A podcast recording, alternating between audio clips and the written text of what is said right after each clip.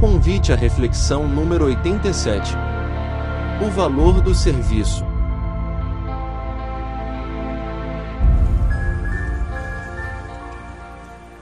Olá, meus amigos. Eu sou a Maria Amélia e estou muito feliz por estarmos juntos aprendendo um pouquinho mais com um livro muito bacana. Jesus no Lar. Esse livro, ditado pelo espírito Neio Lúcio e psicografado por Chico Xavier, nos mostra, através de suas lições preciosas, que Jesus sempre dava um jeitinho de fazer com que as suas palavras de luz iluminassem as mentes e os corações daqueles que cruzassem o seu caminho. Então, convido a todos vocês para sentarmos ao lado de Jesus e de tantos outros aprendizes do Evangelho para juntos aprendermos um pouquinho mais sobre o valor do serviço. Filipe, um velho pescador de Cafarnaum, Tocado pelos ensinamentos do Mestre sobre um texto de Isaías, tomou a palavra e começou a falar aos companheiros sobre a diferença entre justos e injustos, enfatizando o valor da santidade na terra. Jesus, um profundo conhecedor da alma humana, calmamente observa o entusiasmo de Felipe e, talvez para prevenir os excessos de opinião, começa a contar uma história. E diz o Mestre: Certo fariseu de vida irrepreensível atingiu posição de imenso respeito público ou seja, aos olhos do mundo, ele era muito admirado. Esse fariseu passava os dias inteiros no templo, entre estudos, orações e jejuns intermináveis. Ele, ele conhecia a lei como ninguém. Desde Moisés aos últimos profetas, decorar os mais importantes textos da revelação. Quando passava pelas ruas, até as crianças se curvavam perante a sua presença. Consagrara-se ao Santo dos Santos e fazia a vida perfeita entre os pecadores da época. Sim, esse fariseu se destacava da multidão comum ele se destacava por seus estudos, por suas práticas religiosas, por se alimentar só de frutas e por conseguir andar pelas ruas de terra da cidade de Jerusalém sem sujar as suas túnicas, que eram sempre impecavelmente limpas. Como ele tinha o hábito de não falar com pessoas que aos seus olhos eram impuras, obviamente que ele não participava de festas, de encontros e não interagia muito com os outros. Interiormente se justificava. Como eu, o santo dos santos, ou ser puro, poderia falar com pecadores? Ou ser amigo dessa gente impura?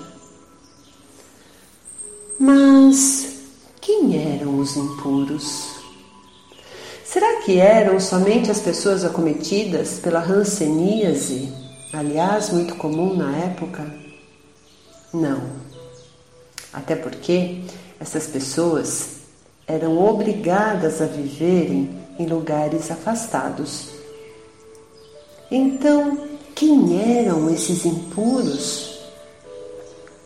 Para o fariseu, os impuros eram os pobres, os doentes, os possuídos, as mulheres, os marginalizados, aqueles que vinham de outras regiões e também os que não seguiam a lei com o rigor que ele julgava ser necessário. Vejam, meus amigos, que ter uma vida irrepreensível dentro da ética espiritual, moral e social é muito bom e esperado de nós. O problema começa quando a pessoa, iludida pelo próprio orgulho, se julga como sendo a escolhida, a especial e se coloca numa posição de destaque acima dos demais. É aí que mora o perigo. Por quê, meus amigos? Porque Deus não tem filhos prediletos. Deus não tem povo predileto e muito menos religião predileta. Na condição de espíritos imortais que somos, reencarnamos com qualidades, dons, talentos, desafios, aprendizados e também com níveis de consciência únicos. O que significa dizer que ninguém é melhor ou pior do que ninguém, somos apenas diferentes. E o destino final de todos nós, filhos amados de Deus, é um só: a perfeição. Só que o fariseu, como muitos hoje em dia, não pensava desse jeito. O seu orgulho o mantinha afastado de todo mundo. Próximo? Que próximo? E assim, o mestre continua a história, causando um certo impacto quando ele diz: Até que uma peste atingiu uma cidade próxima de Jerusalém e um anjo do Senhor desceu e, em nome da divina providência, começou a socorrer os doentes e os necessitados. Naturalmente, que o anjo precisava de mãos humanas que pudessem ajudá-lo nessa missão tão desafiadora.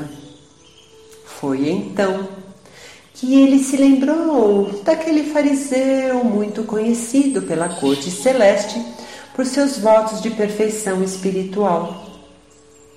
Mas a tentativa do anjo de tocar o seu coração e abrir os seus olhos e ouvidos para a dor e o desespero dos outros foi em vão. O devoto da lei Estava tão mergulhado em seus estudos, em seus jejuns, em suas contemplações de pureza, que não lhe sobrava a mínima vontade de olhar além dos próprios interesses. Mas o servo angelical insistia. Insistia muito no chamamento, no pedido de socorro Afinal, a peste estava aumentando e muitos homens, mulheres e crianças estavam morrendo. E preocupadíssimo com a situação, o mensageiro saiu em busca de outras pessoas, aquelas que também se diziam seguidoras da lei.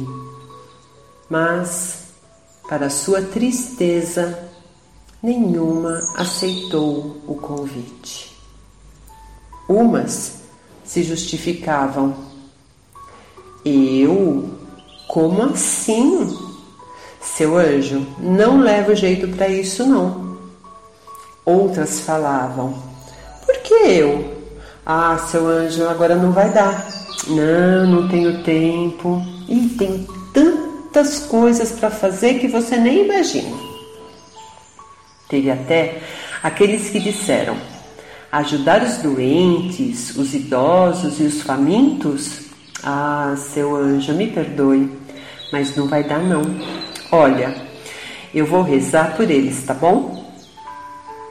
E o anjo, preocupadíssimo e surpreso com a falta de amor entre as pessoas, pensou: Pai, perdoa esses irmãos que não aprenderam que a fé sem obras é morta. Agora, dá pra gente imaginar a frustração desse anjo, gente? Até porque, como a peste estava avançando, qualquer pessoa poderia ficar doente, ter a sua família destruída e precisar de cuidados. Mas ninguém pensou nisso. O fariseu o fariseu não aceitou o convite celeste porque o seu orgulho o deixou cego, surdo e mudo para tudo o que acontecia fora do seu mundinho egoísta. Os amantes da lei não aceitaram, não aceitaram ajudar por preguiça. Não queriam sair da zona de conforto que a rotina lhes garantia. Outros ficaram com medo de ficarem doentes e serem rejeitados pela família, pelo grupo social. E por fim, muitos tiveram medo de não serem bons o suficiente, de não darem conta da tarefa. Ninguém entendeu que os milagres, os milagres divinos são realizados a quatro mãos, duas mãos de Deus e duas mãos humanas. E hoje, meus amigos, hoje muitas pessoas ainda dizem não quando o anjo da caridade bate a sua porta. Ah, eu não posso aceitar esse trabalho porque eu não sou bom, eu não sou capaz, eu até que gostaria, mas eu não consigo. Ah, não posso aceitar. Porque eu sou tímido, tenho vergonha. Falar em público? Como assim? Não, não vou. Gente, todos sabem que as palavras têm poder, não é mesmo? Quando falamos coisas ruins, principalmente a nosso respeito, a negatividade dessas palavras nos contamina e ficamos como? Ficamos muito mal, porque passamos a nos sentir exatamente do jeito que acreditamos que somos. E isso gera o quê? Gera baixa estima e um profundo vazio interior. E essa insatisfação interna acontece porque dentro da gente, lá no fundinho, existe uma chama, uma luzinha querendo se expandir. Essa luzinha é o desejo de aceitar o convite, de aceitar o chamado do céu de aceitar o novo desafio de amar. Porque se existe o desejo de se fazer algo, é porque dentro da gente já existe o potencial para fazê-lo. Só desejamos aquilo que interiormente somos capazes de alcançar.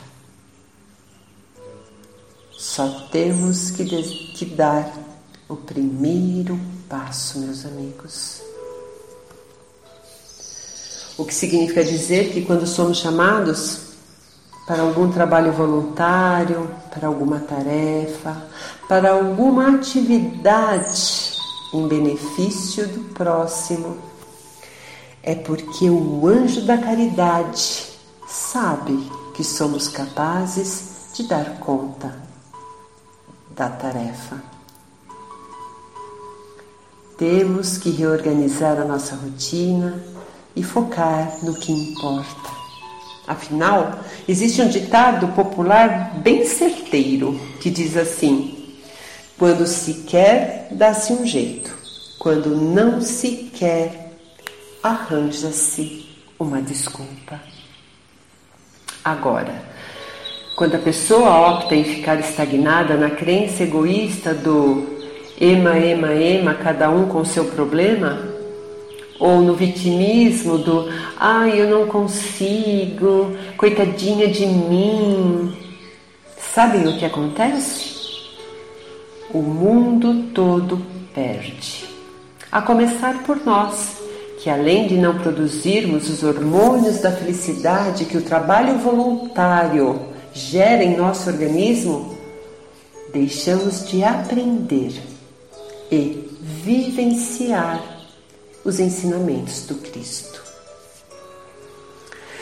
Meus amigos, vocês já viram um lago ou uma piscina ou uma caixa d'água sem tampa? Aquela água ali parada. É até bonita de ver, né? Mas vamos pensar. Água parada move moinho? Não. Água parada atrai o quê? Dentre outras coisas, mosquitos da febre amarela, da dengue, da malária. Ou seja, água parada não move moinhos, de igual maneira que zona de conforto, acomodação e medo não dão sentido à vida. Afinal, a vida está sempre em constante movimento. E nesse movimento, o anjo corajosamente prosseguia. Ele prosseguia procurando corações bondosos que aceitassem a missão de serem instrumentos de Deus na terra. Tava difícil, viu? E a situação cada vez mais grave. Foi então que ele encontrou um antigo criminoso que desejava muito se regenerar. Afinal, ele estava tão arrependido do seu caminho de crime que o seu coração tinha sido tocado pela misericórdia divina. E o anjo, sentindo suas boas intenções, convidou-o a segui-lo. E o velho ladrão não teve dúvidas em seu coração. Obedeceu ao doce chamamento e se entregou sem demora ao socorro dos necessitados. E movido por um propósito superior, ele não escolheu atividades, ele não escolheu tarefas, ele simplesmente fez o que a necessidade, o que a situação lhe pedia. Enterrou cadáveres, improvisou remédios, semeou o bom ânimo, aliviou os aflitos, libertou inúmeras criancinhas ameaçadas pelo mal, criou atividades de consolação, de esperança, conquistando assim sólidas amizades no céu e adiantando-se de maneira surpreendente no caminho do paraíso. E Jesus, por um momento, parou a sua história e olhou para cada um dos presentes observando uma certa admiração e um certo desapontamento com a narrativa.